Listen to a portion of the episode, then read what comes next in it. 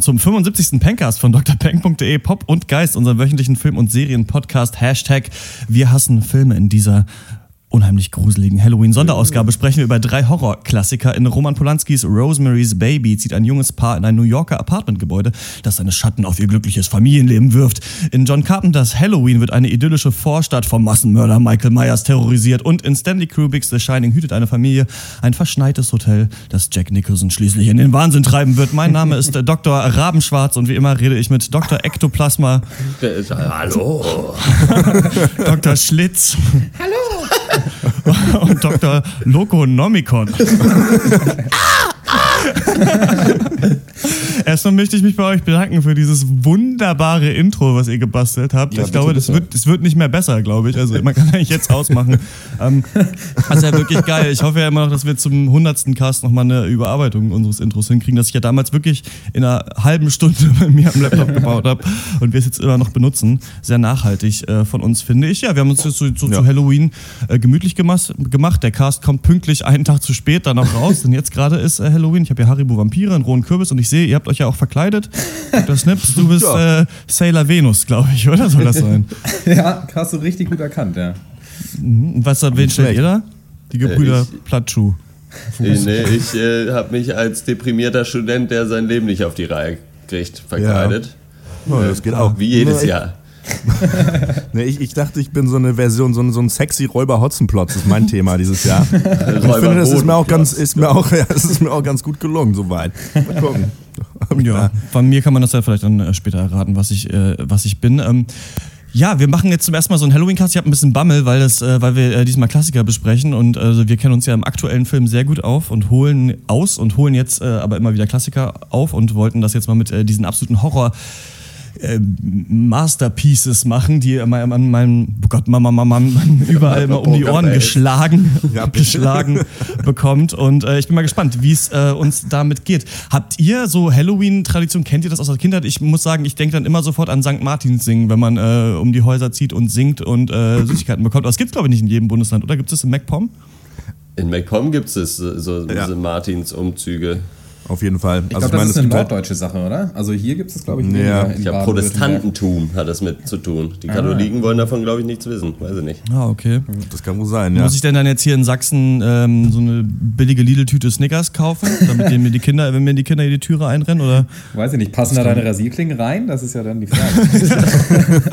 Das ist wirklich, das ist wirklich äh, die große Frage. Bevor wir uns äh, den Themen äh, widmen, äh, machen wir die News und aber auch die Hörerpost. Patrick Schwarz hat uns geschrieben: Hallo Pencast-Team. Ich höre den Pencast schon seit einigen Monaten, wollte mal ein Lob loswerden. Die Folgen sind wirklich unterhaltsam und man merkt, mit äh, wie viel Begeisterung und Spaß ihr bei der Sache seid. Daumen hoch dafür. Smiley. Ich wollte euch noch den chilenischen Film El Club empfehlen, der am 5.11. in die Kinos kommt. Falls ihr Lust, Zeit habt, den zu schauen, viele Grüße und macht weiter wie bisher. Patrick Schwarz. Ähm, El Club, von dem habe ich gehört, der soll sehr, sehr gut sein. Ähm, meine Mitbewohner hat den, glaube ich, auf der Berlinale gesehen, wo wir übrigens auch hin müssen nächstes Jahr. Das will ich jetzt schon mal auf die. Ähm, auf unseren Zeitplan setzen. Und ich würde sagen, wir besprechen den, aber wenn er am 5.11. ins Kino kommt, dann ist es äh, clasht es mit Spectre und Macbeth, die wir eigentlich im nächsten Cast Ja. besprechen wollen. Ja. Deswegen vielleicht in dem dann danach, oder? Ich habe den Trailer davon mir auch angeschaut und ich äh, habe da Bock drauf auf jeden Fall. Sieht ganz geil ja, aus. lass den dann vielleicht einfach hinten, hinten ranschieben und auf jeden Fall machen. Hätte ich auch Ja, Bock. Würde ich auch sagen. Na, danke äh, für Gute deine Empfehlung. Mail, äh, Patrick. Wenn Ja. ihr äh, Empfehlungen habt, was wir äh, gucken sollen, dann äh, schreibt an podcast.drpeng.de und wir kommen zu den HBO Netflix Prequel Sequel News. Ich habe zwei. Die eine ist Sandra Bullock, wird die Frontfrau eines Ocean 11 Reboots mit ausschließlich Frauen. Wir Ah. sehen, der äh, Witz hat irgendwie Methode jetzt mittlerweile in Hollywood. Ja. Alle, äh, es ist nicht mehr nur so, dass einfach alles wieder gerebootet wird, was jemand irgendwo, irgendwoher nochmal kennt, sondern dass man jetzt sagt, okay, scheiße, wir haben schon alles irgendwie durchgenudelt. Jetzt, ach komm, machen wir es nochmal mit Frauen. Ähm, so wie bei Ghostbusters ja auch. Phrasing. Und ähm, ja. Ja. ich weiß nicht, wie viel, wie viel Wert diese die News hat. Ähm, ich finde eigentlich diese Oceans 11 Reihe ganz cool. Also ich finde eigentlich die Idee ganz nice, einfach so Heist-Filme zu machen, halt mit einer coolen Crew.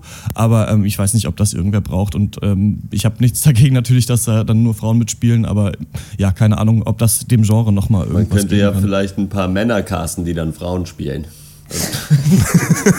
So wie Ja. George äh, Clooney Theater. doch nochmal mit ins Boot vielleicht. ja, aber ob Frauen oder nicht, äh, warum braucht man ein Reboot von Heist-Filmen? Also das Ja, das sich mir ist- Ja, überhaupt nicht. einfach einen neuen Heist-Film halt. Ja, Ja. absolut, ja.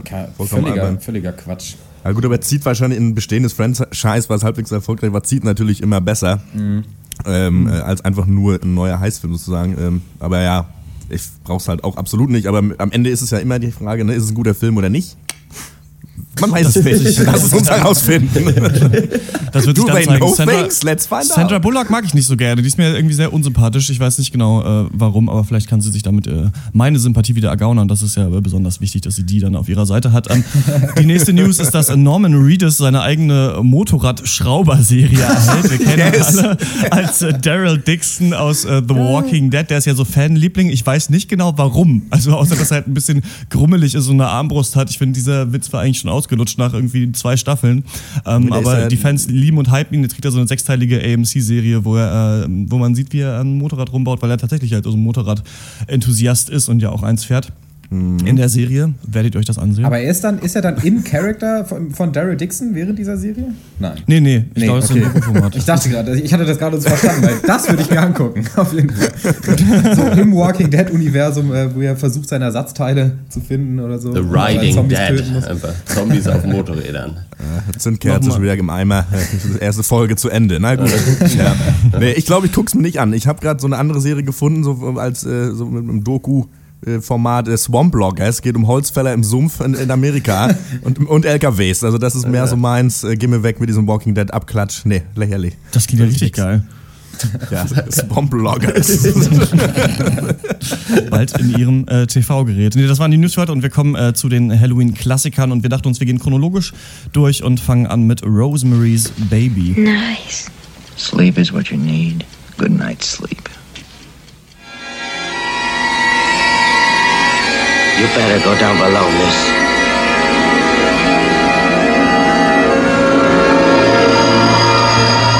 This is no dream. This is really happening.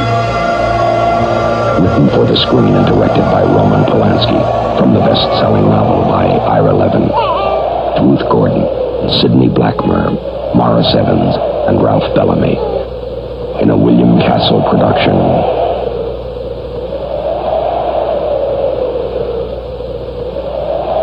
Rosemary's Baby.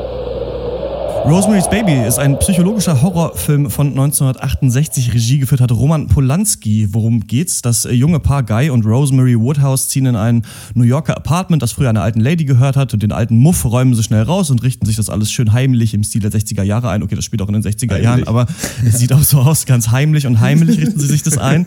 Und wir halten schon so zur Führung am Anfang ein ganz gutes Gefühl dafür, wie die Wohnung da aussieht und äh, eingerichtet wurde. Nur eins ist seltsam. Die alte Dame, die da vorher gewohnt hat, scheint vor einen Wandschrank eine riesige Kommode gestellt zu haben. Komisch. In der Waschküche des Hauses lernt Rosemary dann eine junge Frau kennen, die beim älteren Ehepaar Castevet wohnt. Die Frau war mal drogenabhängig, wurde von Familie Castevet wieder aufgepäppelt. Und ähm, am nächsten Tag finden dann aber Rosemary und ihr Mann die Leiche der Frau auf dem Bürgersteig. Die hat sich das Leben genommen. So lernen Rosemary und Guy schließlich dann auch die Familie Castevet kennen, essen bei denen zu Abend. Herr Castevet ist weit gereist, scheint sehr gebildet zu sein. Frau Castevet ist herzlich, aber auch ein bisschen sehr neugierig. Und eines Abends fühlt sich Rosemary dann nicht gut, wird ohnmächtig und driftet in so einen Fiebertraum ab, träumt, dass sie in einem okkulten Ritual von der Bestie äh, vergewaltigt wird. Und als sie aufwacht, erzählt ihr Guy, dass er tatsächlich mit ihr geschlafen hat, als sie schlief. Schließlich seien gerade ihre fruchtbaren Tage und die Chance muss man ja nutzen und die versuchen jetzt schon länger ein äh, Baby zu machen und äh, dann geht das scheinbar einfach irgendwie so. Und Rosemary wird dann hm. tatsächlich auch schwanger und die Castevets dringen irgendwie immer mehr in ihr Leben ein, irgendwas stimmt nicht. Also warum läuft Geist Schauspielkarriere auf einmal so gut? Warum bestimmen die Castevets auf einmal Rosemarys Arzt? Warum verstehen die sich eh so gut mit Guy? Und warum verspürt Rosemary auf einmal so einen unstillbaren Hunger nach Fleisch? Ja, Rosemary's Baby gilt als einer der Klassiker des Horrorgenres. Warum denn? Gute Frage. Ja, ich glaube, ja. es, es liegt daran, was weil er so diese Sache hat, die Filmklassiker aufmachen, die man vielleicht im modernen Kino nicht allzu oft sieht. Dieses absolut bedächtige ähm, so Aufbau, so Pacing, einfach so wie der Film so als Gesamtkonstruktion funktioniert. Ich finde, das wird hier deutlich, aber auch bei, bei The Shining total. Also so was wird wann eingeführt, wann kommen welche Entwicklungen, die Twists, wie untermalen wir das und vor allem ja. auch so, nachdem man das Ende geguckt hat, wenn man dann rückwirkend nochmal drüber nachdenkt, macht das immer noch alles Sinn und braucht, war das überhaupt alles notwendig, was ich gesehen habe? Und da kann man hier bei Rosemary's Baby auf jeden Fall sagen, also ich zumindest zu 100 Prozent. Also, und äh, das ist das, was mir an dem Film so imponiert hat, dass eben dieses Gesamtbild so mega krass gut einfach durchgeplant wurde. Mhm, Finde ich auch. Ja, es ist halt witzig, weil ähm, es, es, stimmt halt nicht, aber so mein Gefühl war eigentlich so nach diesem Film hatte, eigentlich ist ja nichts passiert, so jetzt. Und, ähm, aber, und das ist halt so krass, weil, weil Roman Polanski halt eigentlich über den ganzen Film nur mit der Macht der Suggestion arbeitet beim Zuschauer und ähm, weil, ähm, ja, wir haben, es ist also, ein Fundament für unser Kopfkino bietet ja eigentlich nur so ein äh, wirklich perfektes Abbild so einfach des Lebens so von äh, einem Paar in New York in den 60er Jahren und ähm, ja, wir wissen, dass was nicht stimmt und sind halt genau wie Mia Farrow so damit völlig alleine so und, und was uns zu so einer permanenten Habt-Acht-Stellung führt, mhm. die man da so einnimmt und ähm, ja, die dem Film eben auch zu so einem nervenzersägenden äh, Horror-Epos ohne Ekel aber äh, macht, ähm, dass es dann ist. Das ist schon krass, also abgefahren. Ja, also würde ich auch sagen, der Klassiker-Stempel, den gibt es auch von Dr. Ektoplasma oder wie heißt der? ja. Ja. Äh, ja, ist ein schönes Ding. Äh, mir hat vor allen Dingen so gut gefallen, dass man eben wirklich mit Mia Farrow halt so mit dabei ist und dann aber doch irgendwann auch so denkt, ja gut, was ist denn hier los? So ist am Ende vielleicht wirklich sie einfach irgendwie verrückt oder was und man weiß halt gar nicht, was los ist und das funktioniert. Also es ist aber nicht nervig, sondern mhm, eigentlich ja. total interessant einfach gemacht.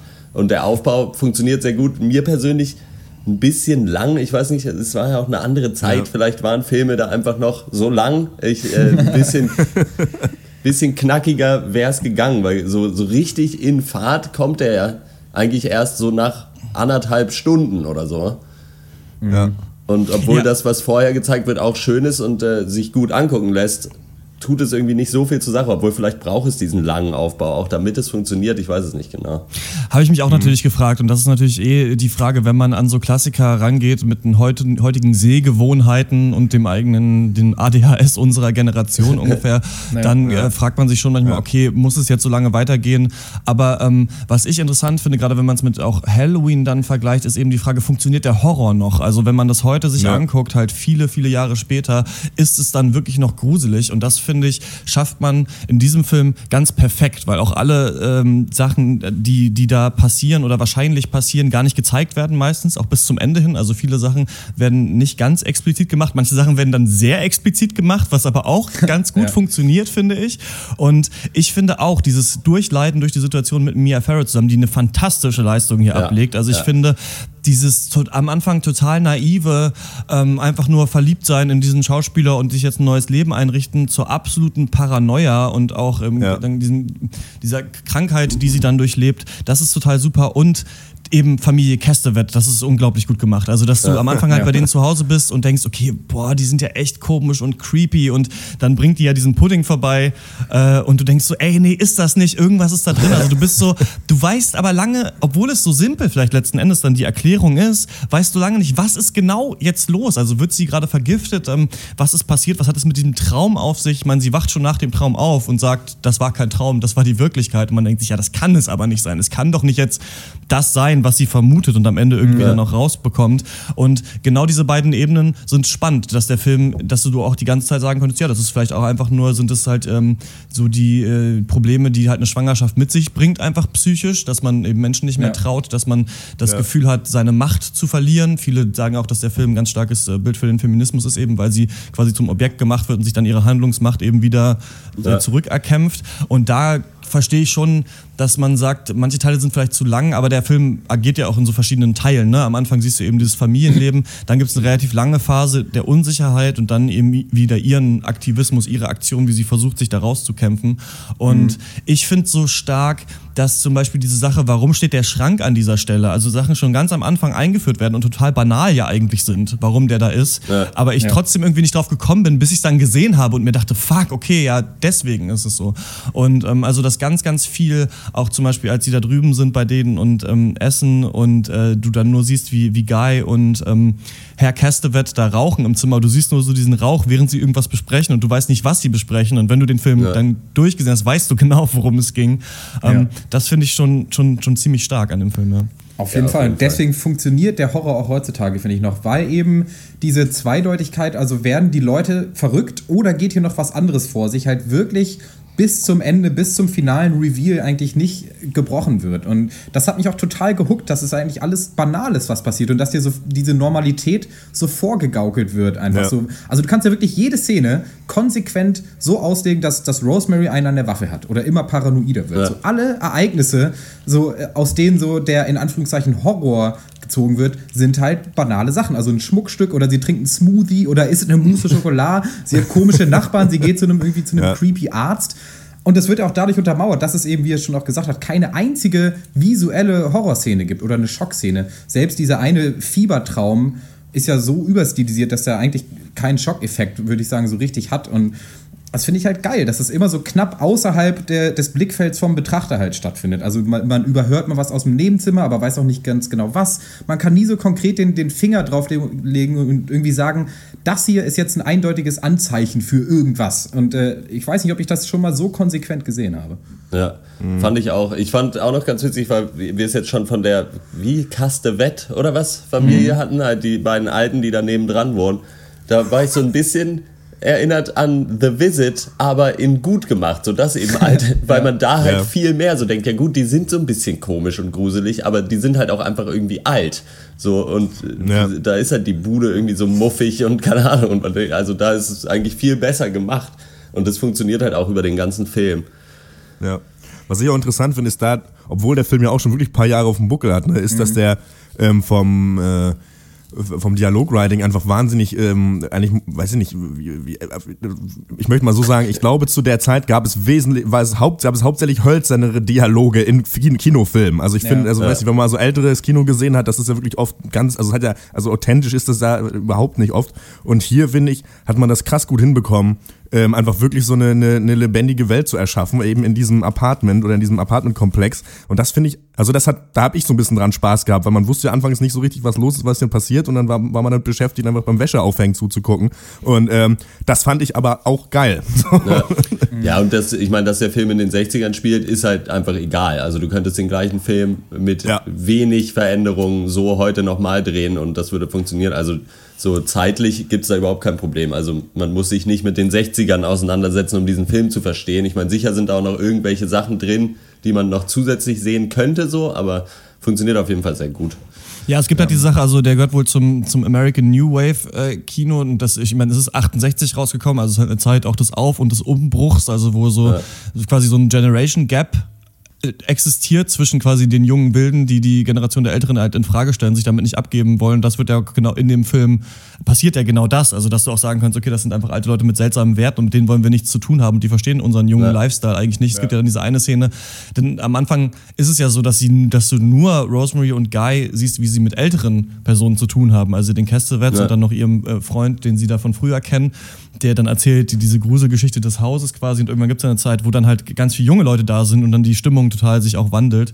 Mhm. Und ähm, das heißt, so ein bisschen ist es äh, dann, dann auch schon der, der Zeit geschuldet. Ich finde, super stark auch bei Polanski ist die Kameraarbeit und sind die Kamerafahrten und auch wie die Szenen aussehen. Also du hast ganz oft, siehst du, dass im Hintergrund noch was passiert oder dass was genau so geframed wird, weil noch was wichtig ist oder dass du zum Beispiel, gibt, finde ich das auch cool, du siehst, wie sie Scrabble spielen irgendwann und ja. es hat eigentlich, ist es eigentlich völlig klar, dass es, dass sie gerade einfach Scrabble spielen und später holt sie aber dieses Scrabble-Spiel ja. nochmal raus, um was anderes damit zu tun. Dann weißt du schon, ah, das stimmt, sie hat ja das Scrabble-Spiel. Also natürlich ja. hätte man auch die erste Szene nicht unbedingt gebraucht dafür, aber es macht macht einfach Sinn, die Sachen schon vorher einzuführen, oh. damit man sieht, was ist möglich, was ist in der Wohnung und wie ist das ganze äh, Setup da aufgebaut. Ja, das, das halt fand ich so, so, clever. Das ist halt äh, funktioniert deswegen ja. so gut, weil dieses Scrabble-Spiel ja auch in der ersten Szene schon seinen Zweck hat, nämlich einfach die beiden in ihrer Beziehung zu zeigen, dass sie eben auch mal zusammen was spielen und sie unterhalten sich ja auch dabei und so. Also das ist in der Szene ja überhaupt nicht wichtig, gehört aber dahin. So. Mhm. Und deswegen, ja. also es fühlt sich überhaupt nicht so an. Also man denkt dann eben, wenn sie es nochmal holt, nicht, ach so, ja, stimmt,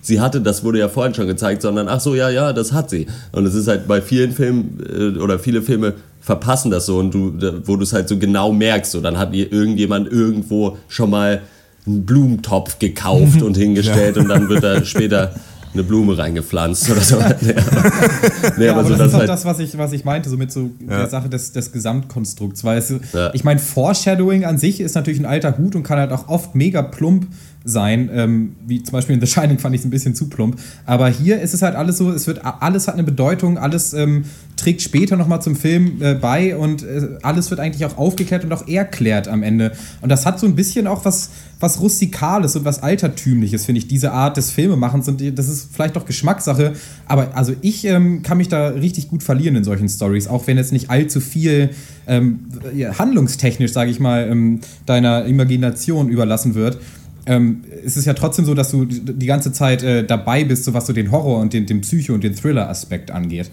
Und du kriegst ja auch den Payoff letzten Endes, weil, ähm, ja. weil dann Roman Polanski den Film ja auch in Hollywood gemacht hat und der sich schon, der schon leicht erklärbar sein sollte letzten Endes auch auf eine ja. Art. Also du mhm. weißt ja, was die Handlung ist, das ist ja ganz klar, es ist ganz klar, wann es eskaliert und was dann passiert. Das ist ganz schön. Was ich so gerne mag eigentlich daran, wo ich erst dachte so, hä? Und dann ist mir aufgefallen, aber eigentlich ist es so perfekt, ist das, wenn dann Sachen auserklärt werden, haben die so eine ganz seltsame Banalität und dann sind die Dialoge schon fast komikhaft überspitzt. Also in diesem Finale, ähm, ja. wo, wo sie ja. sich dann etwas Bedrohlichem nähert, wie das dann aufgelöst mhm. wird, das ist ja schon lachhaft eigentlich, aber das ist Absicht ja, ja. eben, weil der Film, du hast ja den Film vorher gesehen, die Dialoge waren ja alle total authentisch und genau aus dem Leben gegriffen und das dann so überspitzt ist, zeigt also ein bisschen die Absurdität der Situation, aber auch die Normalität der Situation für andere Leute und ich finde halt vor allem auch schön, dass sich der Film dann eben am Ende nochmal diese Kamerafahrt auf ihr Gesicht gönnt und zeigt, okay, hier wurde jetzt eine Entscheidung getroffen und das gibt ja. dem nochmal so den letzten Kick und äh, auch dem Zuschauer den letzten Kick in die Magengrube eigentlich. Mhm. Ähm, das hat mir auch da sehr gut gefallen eigentlich daran. Mhm. Ich meine jetzt mal interpretationsmäßig, ähm, ist das denn ein schwarzer Witz auf die Jungfrauengeburt? Oder äh, was kann man, was ist da drin in, dem, in der Sache? Also es gibt ganz viel. Reinlesen. Viel, glaube ja, ich. Ne? also es wird, also einmal, einmal wird ja so Okkultismus auch oder, oder Religion als halt so mhm. Fanatheit und ähm, okkultistischen Wahnsinn irgendwie beschrieben. Also deswegen, ja. der Film ist ja auch überhaupt nicht gut angekommen in der christlichen Gemeinde damals, als der rauskam. Äh, Komisch. Und ähm, deswegen, ich weiß nicht, diese Jungfrauengeburtnummer weiß ich nicht so, so genau, aber wahrscheinlich schon. Also das, das ist ja auch da ganz klar drin. Und ähm, sonst, klar, spielt er natürlich auch so mit Religions, Religionsmotiven. Und gerade den Jungen, die ja eben nicht religiös eigentlich sind, sie war ja mal katholisch, sagt sie im Film, ist es dann aber nicht mehr. Und dann ähm, ja. zeigt sich aber, wie sie dann doch wieder zur Religion halt getrieben werden auf eine Art. Und äh, das kann man natürlich auch so lesen. Also, dass halt die verlotterte Jugend jetzt zurückkommt, aber was das halt bedeutet. Ja. Ja, das ist eine gute Frage. Ist ja ein bisschen ja, offen gehalten, so ein bisschen, ne? Wahrscheinlich. Genau. Ähm, von mir kriegt Rosemary's Baby 8,5 von 10 Punkten. Ich finde, es ist eigentlich ein sehr, sehr guter Filmabzug, vielleicht wirklich nur, weil es sich, finde ich, in, der jetzigen in den jetzigen Sehgewohnheiten ein bisschen zieht, aber ähm, ich finde es ein ganz toller Film. Ja, ich auch. Also verdient auf jeden Fall das Attribut Klassiker. Für mich eigentlich quasi fehlerfrei. Ich gebe mal ähm, 9,5 von 10 Punkten. Ähm, von mir gibt es äh, 8 von 10 Punkten, weil also das ist halt ist absolut der absolut Statusklassiker, auch zeitlos gut. Ähm, aber ja, ist einfach so meine persönliche Präferenz. 8 Punkte reicht. Ja, von mir gibt es auch 8 von 10. Ich würde auch äh, dem den Klassikerstatus zusprechen, aber wäre das denn ein Film, wo ihr sagen würdet, den muss man mal gesehen haben? Weil damit würde ich mich schon wieder schwer tun, das zu behaupten. Mhm. Ich finde das immer schwierig. Also ich finde sowieso, dass bei diesem Klassiker anschauen gibt es manche Filme, bei denen du dir denkst, okay, genauso habe ich mir den vorgestellt. Also ich habe ähm. mir genau so gedacht, dass der ja. so ist und fertig. Und ähm, äh, andere, die mich total gepackt haben. Also ähm, Jurassic Park war zum Beispiel so einer, der mich wirklich ja. richtig geflasht hat, als ich den dann nochmal gesehen habe. Ähm, das ist eh eine Frage. Was, welche Filme muss man nachholen? Ich finde aber, dass der total zeitlos trotzdem noch ist in das dem, was er Fall, erzählen ja. will. Und deswegen kann man sich den total gut anschauen nochmal. Also ich finde, ähm, weiß nicht, ob man den gesehen haben muss, als Filmfan wahrscheinlich schon, aber ähm, ich finde, den kann man sich auf jeden Fall sehr gut angucken, auch zu Halloween. Auch gerade auch für Leute vielleicht, die ähm, ein bisschen zart beseitigt sind, was so Horror und visuellen Horror angeht, mhm. weil hier halt viel mehr einfach auf so einer ähm, Stimmungsebene passiert. Ja. Na gut. Ja, dann äh, wir, äh, gehen wir ähm, zehn Jahre in die Zukunft weiter zu John Carpenters Halloween. Halloween Night. A small American town. 15 years ago.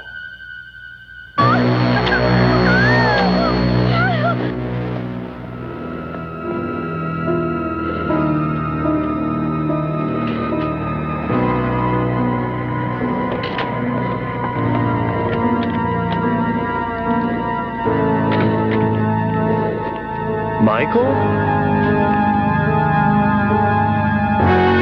Halloween.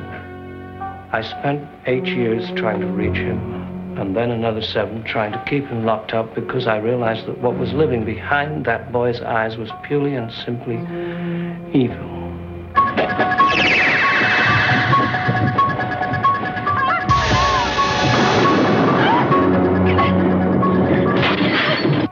I think he'll come back. Ja, äh, wir haben ja nicht nur drei große Halloween-Filmklassiker heute, sondern auch drei große Regisseure, die wir besprechen. Und der John Carpenter ist natürlich eine absolute Legende, was so Horror und auch Sci-Fi äh, angeht. Wird vor allem dadurch so geschätzt, ähm, weil er mit minimalen Budgets so absolute Box-Office-Hits geschaffen hat. Und gerade wegen dieser winzigen Budgets muss er dann auch eigentlich so seit seinem ersten Film total multitasken. Also bei, bei seinem, einem seiner allerersten Filme, Assault on Precinct 13, hat er das Drehbuch geschrieben, Regie geführt, den am Ende noch geeditet und in, innerhalb von drei Tagen den Soundtrack verfasst. Und ja, wo wir ähm, bei, bei, bei Soundtracks sind, dass das Theme von Halloween ist auch von Carpenter, ist äh, wohl die bekannteste Melodie, äh, zumindest im Horrorgenre, würde ich mal sagen. Das ist doch, ne? Ja, ja. ja. ja. Aber dann, dann, dann eiskalt läuft mir den Rücken runter. ja, nee, Halloween war dann auch der kommerzielle Durchbruch. Also das Budget von dem Film war 320.000 Dollar. Der Film war ein absoluter Mega-Hit, hat in kürzester Zeit über 65 Millionen eingespielt. Krass. Gilt so ein bisschen als Mitbegründer des, des Slasher-Genres, hat zumindest den Slasher-Film so in den Mainstream gehoben.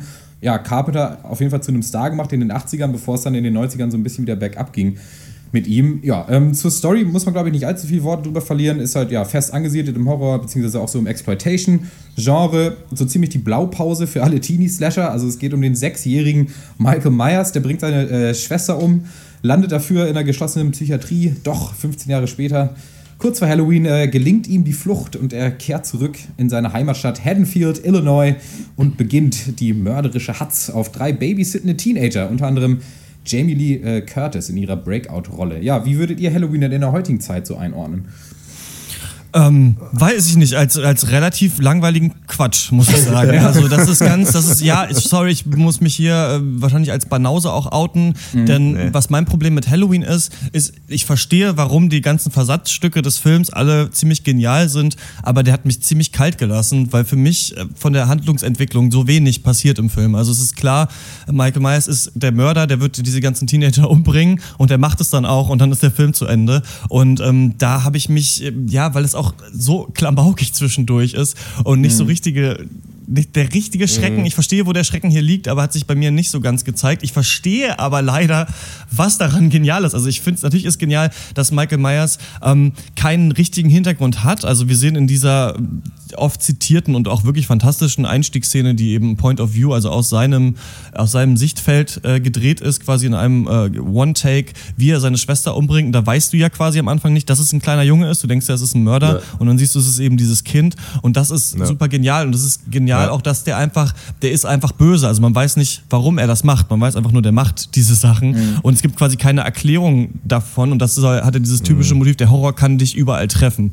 Und deswegen sind auch die Hauptcharaktere alle so dusselig, ne? Also so dusselige Teenage-Frauen. Und natürlich ist ja. ähm, dann die von Jamie Lee Curtis gespielte, so die, genau diese Person, die halt im Horror dann immer überlebt, weil sie eben keinen Sex hat im Film äh, und dann am Ende eben das, das Böse bezwingen kann. Und der zeigt hier, ja klar, ganz viel, wie dann später Slasher gemacht wurden, äh, ist auch hier schon drin. Ich finde den Soundtrack auch wirklich äh, fantastisch. Also dieses Halloween-Theme, das gibt, also gerade äh, in Bezug auf so Daylight Horror, also Horror am helllichten Tage, wenn du einfach nur siehst, dass äh, Michael Myers irgendwo im Garten steht und dann fängt das Ding wieder an. Das ist schon gruselig, aber ich ja. finde, das ist so ein Film, den man aufholen muss, ja, weil man sagt, man will mal, mal sehen, wie dieses Genre so seinen Anfang genommen hat, aber mich hat er nicht so umgehauen. Ja, du hast schon vieles gesagt, was ich äh, auch dazu zu sagen habe.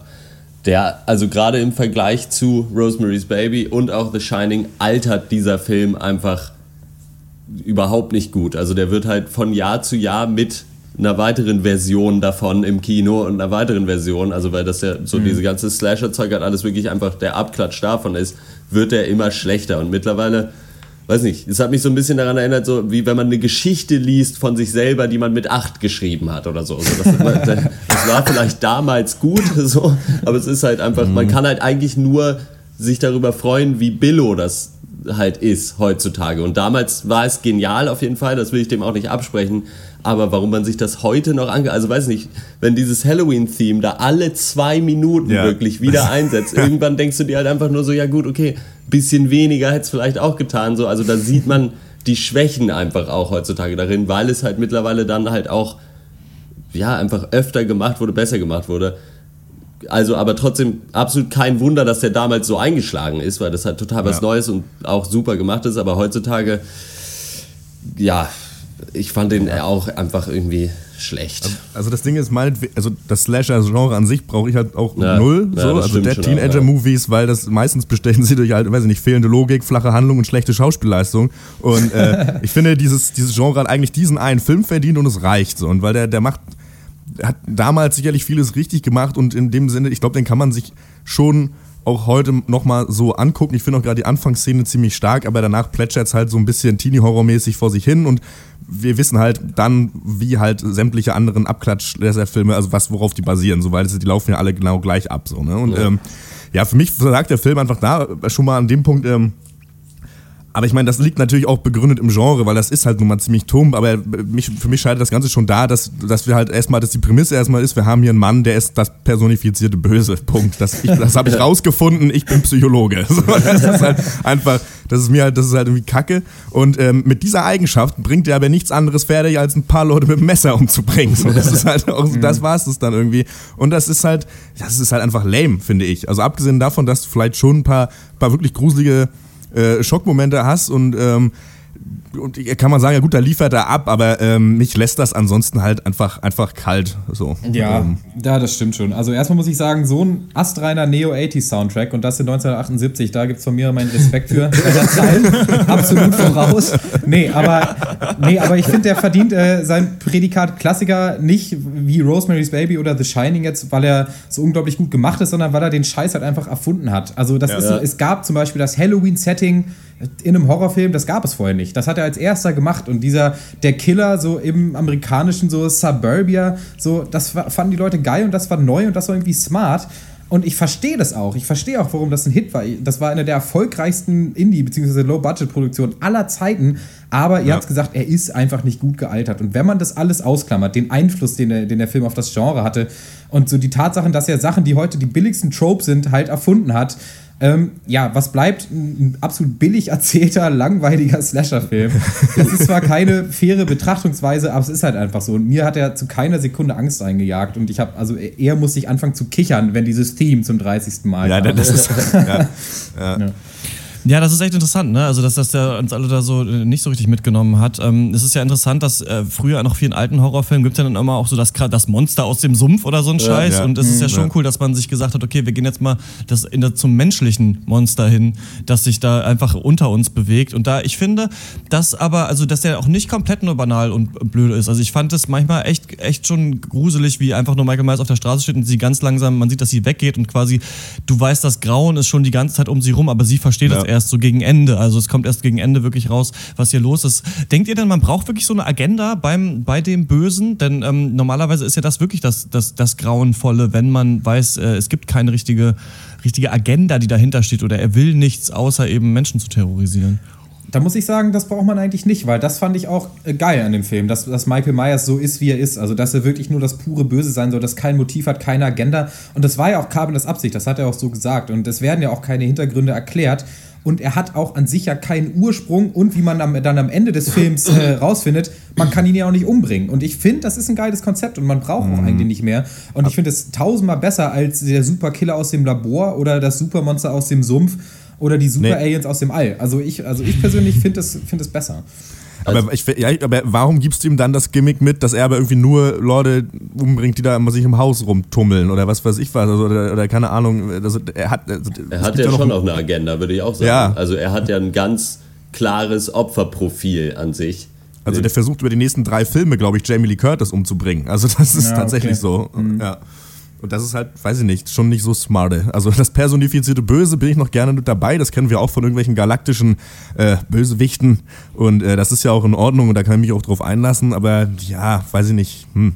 Ich glaube, das ist eben aber gerade dieses Unverständliche, warum gibt sich das personifizierte Böse mit diesen Idiotencharakteren ab, ist genau das, dass der Horror eben überall dann liegt. Also, ne, hast du das Haus richtig abgeschlossen, ist da nicht vielleicht doch jemand jetzt in der Wohnung? Also alles das, was eben Slasher-Filme versuchen, in dir auszulösen, wird eben hier am Anfang gemacht. Was ich nur super seltsam finde, war für mich diese Szene, als ähm, der, äh, als er den Freund von der einen äh, Person da umbringt in der Küche und dann sich ein Bettlaken überstülpt und sich die, dessen Brille aufsetzt und dann halt ins Zimmer reingeht und sie eben denkt, es wäre ihr Freund und nicht versteht eben, dass Michael Myers da drunter steckt, dachte ich so, okay, ja, das verstehe ich aus so einer, ähm, aus der Sicht, dass man das gerne so machen wollte im Film und dass es eben natürlich besonders gruselig ist, aber das passt dann überhaupt gar nicht zu dem Charakter eigentlich Michael nee. Myers, wie ich ihn nee. mir vorgestellt habe, dass er sich jetzt nochmal lustig verkleidet, um Menschen zu terrorisieren. Also dieses, diese Art, er geht ja auch nicht immer nur auf die Leute zu und bringt die um, sondern lässt dann auch manchmal, weiß ich noch, einen Blumenkübel fallen oder sowas oder macht nur die Tür aus, auf und das ist ja ganz komisch für mich einfach gewesen in diesem Film. Also für mich kam das nicht so ganz zusammen.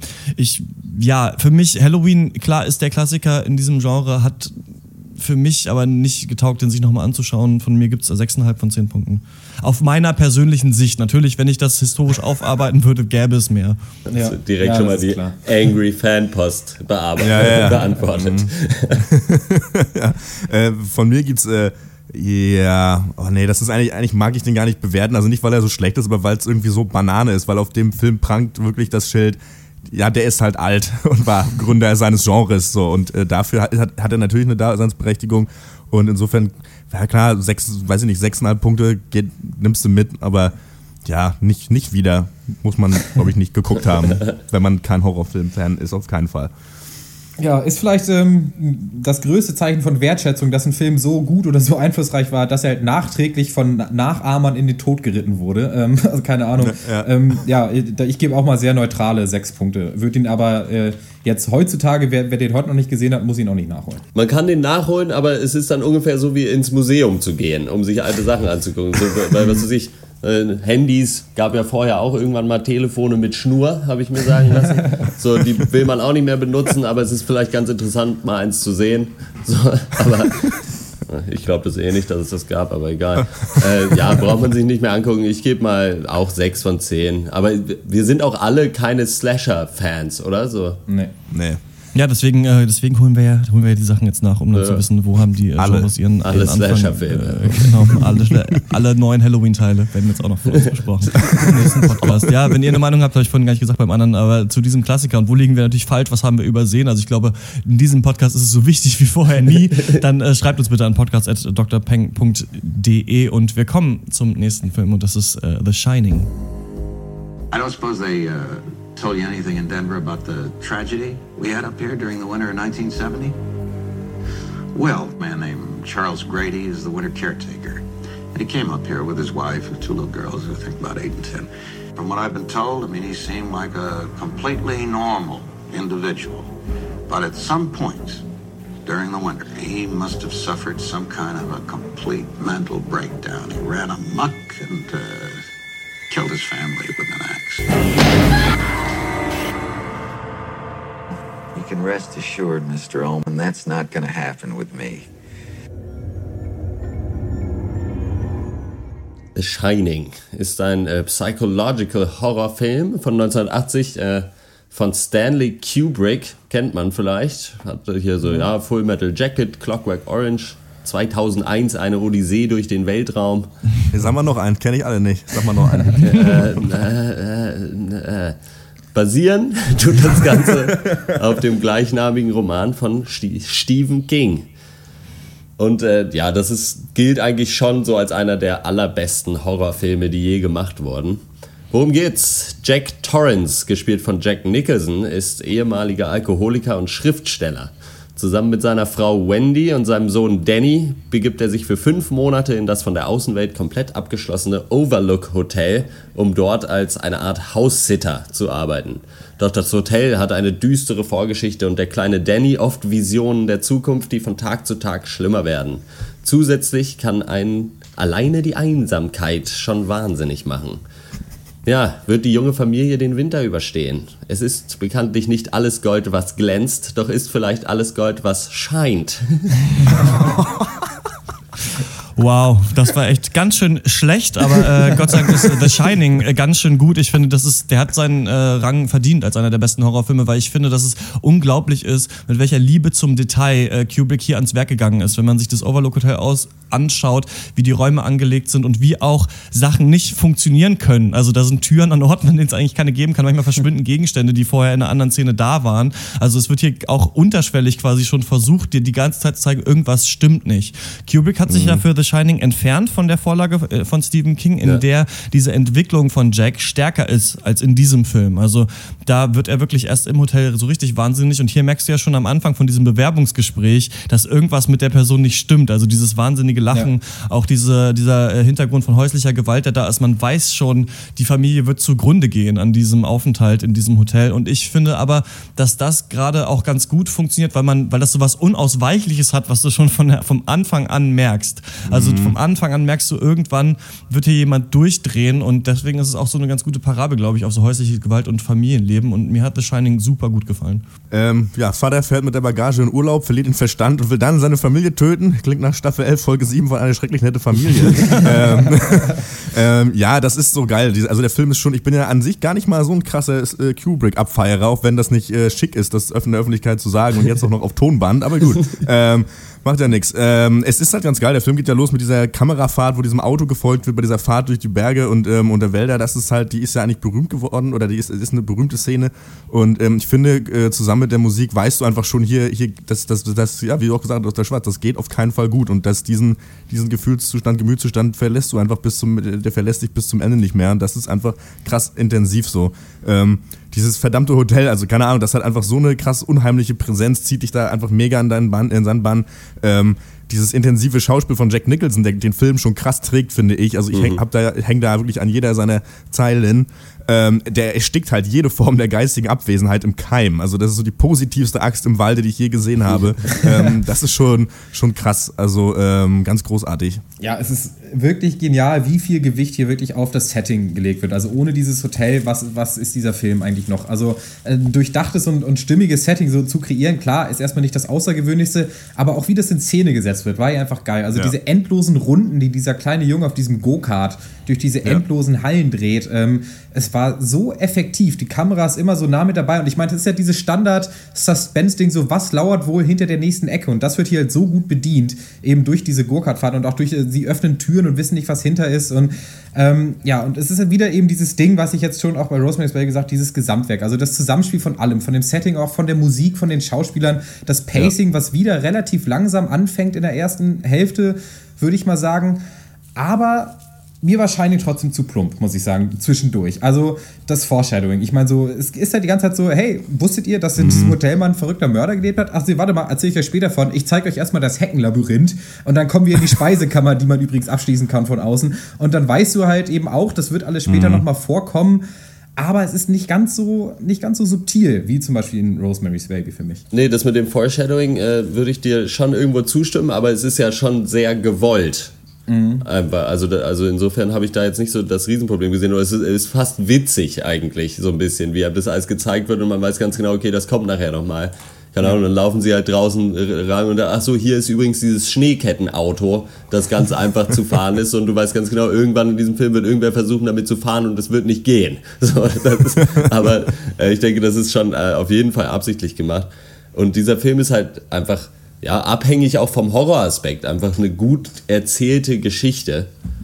Ja. Und das merkt man halt. Und es sind halt einfach diese ikonischen Szenen drin. Also diese Fahrten mit dem Dreirad, dafür wurde, glaube ich, damals eine extra Kamera entwickelt, weil man das gar nicht machen konnte. Genau, vorher. diese Steadicam, also dass ja. du die Kamera quasi umhängen kannst und dass sie keine Erschütterung mhm. dann mehr. Aber da ist schon einer auf dem Dreirad hinterhergefahren, oder? Mit so einer Wimpel? ja, genau. Mit einer GoPro auf dem Kopf und auf dem Dreirad, ja. Nee, und also allein diese Szene äh, da mit dem Sound, der halt immer, wenn er übers Holz fährt, halt total laut und wummernd und dann halt quasi gar kein Geräusch macht über den Teppich, ist einfach hammergut. Und halt, wo wir uns ja auch köstlich amüsiert haben, ist einfach diese Szene, wo äh, Jack da in diesem riesigen Partyraum ist und das quasi komplett mit seiner Halluzination dann befüllt ist, diese Partyszenen da mit ja. dem Barkeeper. Also allein, das, die sind einfach ganz große Klasse. Ja, das sagt einfach nur auf eine, so eine simple Art und Weise quasi, wie eine Familie äh, lebt mit einem Alkoholiker, der ist halt in ja. der Bar mhm. und sie muss sich um das traumatisierte Kind kümmern. Und das finde ich sowieso, dass sich eigentlich so dieser Wahnsinn, der sich immer weiter aufbaut in Jack Nicholson, einfach auch so zeigt, wie so eine dysfunktionale Familie funktioniert ja. oder eben nicht funktionieren ja. kann letzten Endes. Und ähm, gerade ja, diese Kamerafahrten durch das Hotel sind fantastisch. Und ich finde auch, dass hier die Horrormomente eben auf so einer ab und zu so psychedelischen Ebene sind, aber als er dann äh, in dieses Zimmer reingeht und da diese Frau aus dem Wasser kommt, ey, ja. ich habe mich ja. selten so hart verjagt bei irgendwas und mich ja. so geekelt von der Szene. Ich fand das unglaublich. Also, das ist auch ein starker Punkt des Films, finde ich, wenn wir jetzt Rosemary's Baby zum Beispiel da, daneben sehen, in dem ja die ganze Geschichte letzten Endes ausformuliert ist und wir wissen, was passiert ist, weiß man es eben bei The Shining nicht wirklich. Also es gibt ganz viele ja. Sachen, bei denen du dich fragst, okay, was ist jetzt da los? Was ist mit diesem Typ in dem Hundekostüm? Was ist irgendwie ja. mit, mit, diesem Bild, auf dem er am Ende auftaucht? Ähm, was hat das alles auf sich? Warum ist das Hotel, das so eine seltsame Architektur? Also, und das, da wird, der wird ja immer noch auch entschlüsselt von Fans, gibt es ja ganze Dokumentationen ja. davon. Ich habe mal mal mhm. gehört, dass Leute The Shining gleichzeitig übereinander gucken, vorwärts und rückwärts, so durchsichtig quasi, und da versuchen Sachen rauszulesen und so weiter. Und das, finde ich, muss man erstmal schaffen, dass du einen Film mit so vielen Details fütterst, ähm, dass das überhaupt möglich ist. Es gibt diese Tradition, immer wenn der erste Schnee fällt, äh, The Shining zu gucken. Und es ist, glaube ich, auch ein Film, den man echt oft nochmal sich anschauen kann, um einfach nach diesen Details auch zu jagen. Ja, da kann man immer was entdecken, auf jeden Fall. Ja, also es gibt schon echt diese, auf der visuellen Ebene muss man eine gewisse Genialität so von, von Kubrick auf jeden Fall anerkennen. Und auch, wie du sagst, diese reinen ja. Schockszenen, die waren ekelhaft gut. Also die waren richtig ja. gut. Und dazu halt noch dieser Verfall in den Wahnsinn von der Jack Nicholson, der ja wirklich, wie du auch schon gesagt hast, den Film total trägt. Also ich hoffe, dass ich diesen Begriff nie wieder benutzen werde, aber wenn irgendwas eine Tour de Force ist, dann seine Schauspielleistung, äh, gerade in der zweiten ja. Hälfte. Und echt diese Szene an der Hotelbar, beziehungsweise auch im Badezimmer mit diesem creepigen Kellner, waren für mich die absoluten Highlights. Ähm, aber eine Sache, die ich euch fragen möchte, Stichwort Soundtrack. Wenn, wenn heutzutage jetzt ein Horrorfilm oder ein Thriller rauskommen würde, der in diesem Maße auf so einen dermaßen lauten, quietschenden, dröhnenden Soundtrack setzt, um halt irgendwie Stimmung zu erzeugen, würden wir das abhaten? Ich glaube nämlich fast ähm, schon, weil der ist ja wirklich überwältigend, dieser Soundtrack. Ich glaube, es kommt sehr drauf an, wie das dann gemacht wird, weil bei The Shining jetzt, da ist es ja schon so, dass dieser richtig heavy Soundtrack eigentlich ja. nur kommt, wenn gerade sonst nicht wirklich was passiert. Also mhm. du hast meistens halt einfach nur dann Shots von diesem riesigen Hotelräumen, wo nichts drin ist. So. Und also das wird nie übereinander gelegt mit wirklicher Action. So, also ja. wenn er da anfängt mit der Axt eine Tür einzuhauen, so da ist es gar nicht so doll. Oder mhm. so ist es mir jetzt in Erinnerung ist natürlich auch so ein bisschen so einfach Kubrick. Ich meine, ist ja bei Clockwork Orange zum Beispiel auch genauso, dass du so diesen völlig auf die Fresse lauten Ultra-Soundtrack irgendwie hast. Aber ich finde den halt auch so genial hier, mhm. den Soundtrack. Also wie der mhm. sich hochschraubt, wie der durch so ganz seltsame Geräusche so ein absolut unangenehmes Gefühl gemacht wird, was halt mit diesen riesigen Hot Hotelhallen ähm, dann so kombiniert wird, weil es ja nicht eben wie bei Rosemary's Baby so ein kleines Apartment ist, sondern so ein riesen Gebäudekomplex, ja. der über den Leuten schwebt, wo sie nur zu dritt quasi drin sind. Also ich weiß, was du meinst. Bei mir hat es ja. aber dazu beigetragen, zu dieser fantastischen Stimmung, die der Film erzeugt. Denke ich auch. Ich glaube, klar, wenn das jetzt heutzutage irgendwo so verwendet werden würde, äh, würden wir als Filmafficionados natürlich sagen, ah, Kubrick, ne, ne, klar. nee, aber ähm, es ist ja wie immer die Frage, wie du es halt, wie du, wie du siehst und wie du das dann ein, mit dem Visuellen halt passt. Und hier hat das halt wunderbar funktioniert und das kann auch heute gelingen, denke ich. Ne? Ja. Also da haben die Sounddesigner, finde ich, auch ganze Arbeit geleistet, da eine Kulisse zu erschaffen, äh, akustisch, die einfach selbst ohne Visuals einfach schon mal sau unangenehm ist. Also nur mit Kopfhörer und, und schwarzes Bild äh, ist das halt gruselig. So, ja. Das ist schon mal krass gut. Also, Wie findet ihr denn das, ähm, ja? Nee, ich habe ja, nur auch äh, gelesen, dass Kubrick hier halt den Soundtrack halt selber ausgewählt hat, aber so das, wie der platziert wurde, halt komplett äh, irgendeinem so Sounddesigner Heini halt äh, ja. überlassen wurde und dass der auch tatsächlich sehr hoch dafür gelobt wurde, weil das halt ganz oft ohne jetzt die, den, die tatsächlichen Songs aus dem Soundtrack komplett auseinanderzunehmen, halt total gut einfach raufpasst mhm. auf das, was passiert. Wie findet ihr denn, dass äh, The Shining ja das positivste Ende hat, dieser drei Filme, die wir besprochen mhm. haben? Das hat mich nämlich damals gewundert, als ich The Shining zum ersten Mal gesehen habe, äh, dachte ich, ähm, dass der jetzt seine Familie umbringt und dann ist fertig. Und darauf habe ich ja. die ganze Zeit eben gewartet, dass das passiert. Und deswegen ja. hatte ich auch so viel Angst vor Jack Nicholson in dieser Rolle, gerade die Szene mit der Axt, die ja, glaube ich, im Guinness Buch der Rekorde steht als eine Szene, die, die, die am meisten gedreht werden musste. Ich glaube 120 Mal oder sowas ja. haben sie irgendwie das gedreht. Und ähm, das, äh, deswegen dachte ich, die kommen da auf keinen Fall raus. Nee, aber doch, tun sie. Also er ähm, erfriert dann da und äh, wird dann eben auch zu einem Teil dieser äh, schrecklichen Geschichte des Hotels. Ich hätte mir da, weil ich das bei den anderen Filmen, also dass Michael Myers überlebt und auch was am Ende von Rosemary's Baby passiert, mir das so gut gefallen hat, dass die Filme nochmal so eine dunkle Wendung nehmen, mhm. eigentlich gewünscht, dass die Familie stirbt. ähm, ich, ähm, mich hat das Ende nicht so gecatcht, muss ich sagen, aber nicht unbedingt, weil es positiv war, sondern weil es mir, ich hoffe, ich werde jetzt nicht gelüncht von unseren Hörern, weil es mir ein bisschen zu klamaukig war, einfach so die, die letzte Viertelstunde. Oder? Also, wie das aufgelöst wird, ist ja wirklich so ein bisschen komischer, kann, muss fast schon lachen, Horror total und total übertrieben.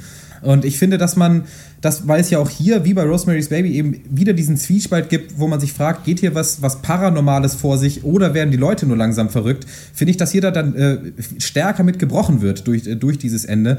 Und ich persönlich fand das nicht so gut. Ich weiß gar nicht, ob ich das Ende so, ich meine, ja, es kommt irgendwie, ist so ein bisschen eine Auslegungssache, weil an sich geht es ja sehr darum, dass sich Böses immer wieder wiederholt.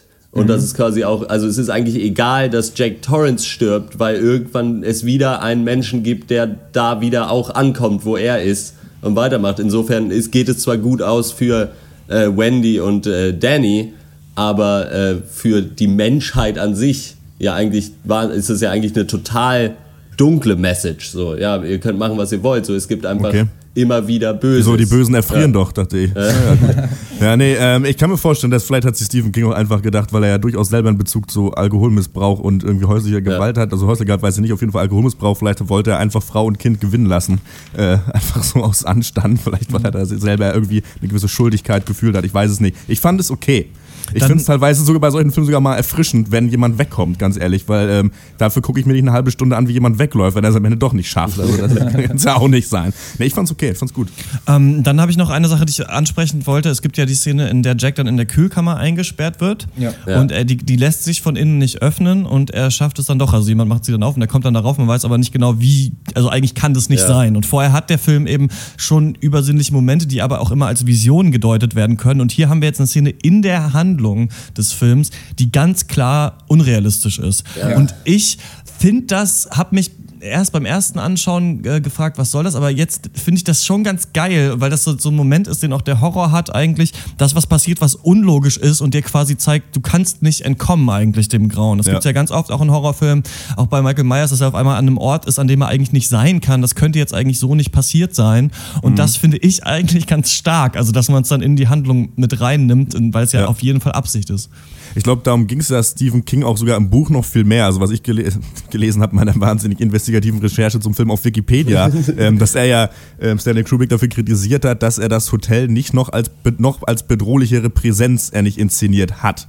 Und ähm, wahrscheinlich wäre, ich weiß, ich habe das Buch natürlich nicht gelesen, vielleicht ist es da noch viel krasser, vielleicht nimmt quasi eben das Hotel oder dieses Gebäude selber noch viel mehr Einfluss eigentlich und viel mehr über natürliche Dinge passieren. Hier fällt es uns vielleicht bloß so ja, krass auf, weil es so wenig eingestreut wird eigentlich, oder? Im Buch ist es äh, wohl so, dass das richtig ähm, ein Bewusstsein hat, dieses Hotel und den Jungen ja. irgendwie will und seine, seine Fähigkeit des Shinings halt aufnehmen will in sich und sowas. Ja, das ist viel stärker, aber ich höre immer, dass das halt eher so Bahnhofslektüre ist. Also Stephen King ja. natürlich sehr viele großartige Horrorbücher geschrieben oder an sich auch äh, tolle Werke Werke, aber ähm, dass das nicht so der, das allerbeste seiner Werke äh, letzten Endes ist. Und ja, ja. da wird ihm eigentlich auch, eigentlich wird er immer von allen dafür kritisiert, dass er nicht versteht, was The Shining für ein genialer Film ist. Ähm, ich gebe äh, ja. The Shining neuneinhalb von äh, zehn Punkten. Ähm, ich finde, das ist wirklich ein ganz großartiger Film, gerade das Erlebnis, sich das anzuschauen, dass man es auch immer wieder gucken kann. Ich kann aber verstehen, vielleicht ist das der letzte halbe Punkt, dass man sagt, ja, es ist irgendwie dann doch sehr geradlinig letzten Endes, aber mir gefällt diese Geradlinigkeit da doch sehr gut. Ja, es ist im Endeffekt wahrscheinlich mal wieder Geschmackssache. Dieser angesprochene Bruch, den du jetzt ähm, vorhin erwähnt hast, äh, genau in dieser Szene mit der Kühlkammer, ab da habe ich äh, ein bisschen das Interesse verloren, äh, kann den Film aber natürlich trotzdem als Klassiker bezeichnen und ich finde ihn wahnsinnig gut. Also Setting, Charaktere, Storytelling und halt auch das Visuelle. Äh, von mir gibt es aber nur ähm, 7,5 Punkte von 10. Äh, von mir gibt es, glaube ich, ne, von mir gibt es siebeneinhalb, naja, siebeneinhalb von zehn. Ähm, ich finde es eigentlich krass, weil ich normalerweise solche Psycho, irgendwie Ekelfilme überhaupt nicht leiden kann.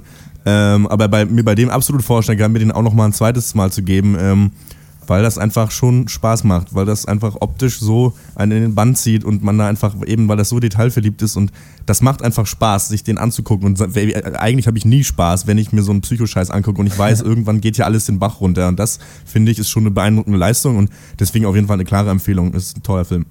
Ja, wurde eigentlich alles gesagt. Ich gebe 9 von 10 für The Shining. Wenn ihr Meinung habt äh, zu diesem äh, Klassiker und ihr habt ihr bestimmt oder äh, uns sagen wollt, wo wir falsch liegen oder was wir übersehen haben, schreibt uns eine Mail an podcast.drpeng.de und wir kommen zur Abschlussrunde. Was hat uns sonst popkulturell anderweitig bewegt? Ich habe mir ähm, den Film angeguckt, den wir im nächsten Podcast auch besprechen werden. Macbeth, Neuverfilmung äh, des Dramas von Shakespeare natürlich mit Michael Fassbender und Marion Cotillard in den Hauptrollen. Ich finde, das ist ein ganz, ganz äh, toller Film. Vor allem glaube ich, der visuell überwältigendste Film, den ich dieses Jahr gesehen habe. Also ich, man, ich müsste noch mal überlegen, so die anderen natürlich, die bei mir ganz weit oben sind, die äh, sahen auch total toll aus. Aber hier habe ich lustigerweise am Ende auch gelesen, dass ähm, die Kamera von Adam Archipator gemacht wurde. Und das ist der Typ, der auch die erste Staffel äh, True Detective da auch mhm. hinter der Kamera stand. Und das mhm. merkt man einfach. Ähm, die Geschichte an sich um Macbeth ist natürlich äh, total interessant und einfach cool, weil es auch schon, weiß ich nicht, weil es mich so freut, dass halt auch damals bei Shakespeare schon so düstere Geschichten gab, einfach ja. wie jemand ja. verzweifelt ja. und dann ist es das. Und ähm, trotzdem da werden wir aber natürlich viel mehr noch nächste Woche drüber sprechen. Ich habe den auf Deutsch gesehen und ähm, ich glaube, am besten wäre Englisch mit englischen Untertiteln. Also wenn man dann ähm, halt auch alles, äh, dieses Shakespearean Englisch, denn er ist komplett halt in diesem Shakespearean Englisch aus okay. dem Drama gemacht. Und auf Deutsch ist es dann natürlich das Shakespeare Deutsch, was ja auch erstmal cool ist, eigentlich das mal zu sehen. Aber ja. gar nicht so leicht zu verstehen ohne Untertitel, wenn Leute halt ähm, sehr gebrochen reden manchmal und oder mit sehr viel Schwere in der Stimme und ähm, dir nicht sofort der Satzbau sofort klar klar ist. Also es klingt jetzt so, als würde ich ja. Deutsch nicht verstehen, aber es ist manchmal rafft man äh, ein paar Sachen nicht, weil es eben eine sehr geschätzte Sprache ist. Und ich glaube, die ist auf Englisch sogar ein bisschen besser zu verstehen. Aber ähm, über den reden wir nächste Woche.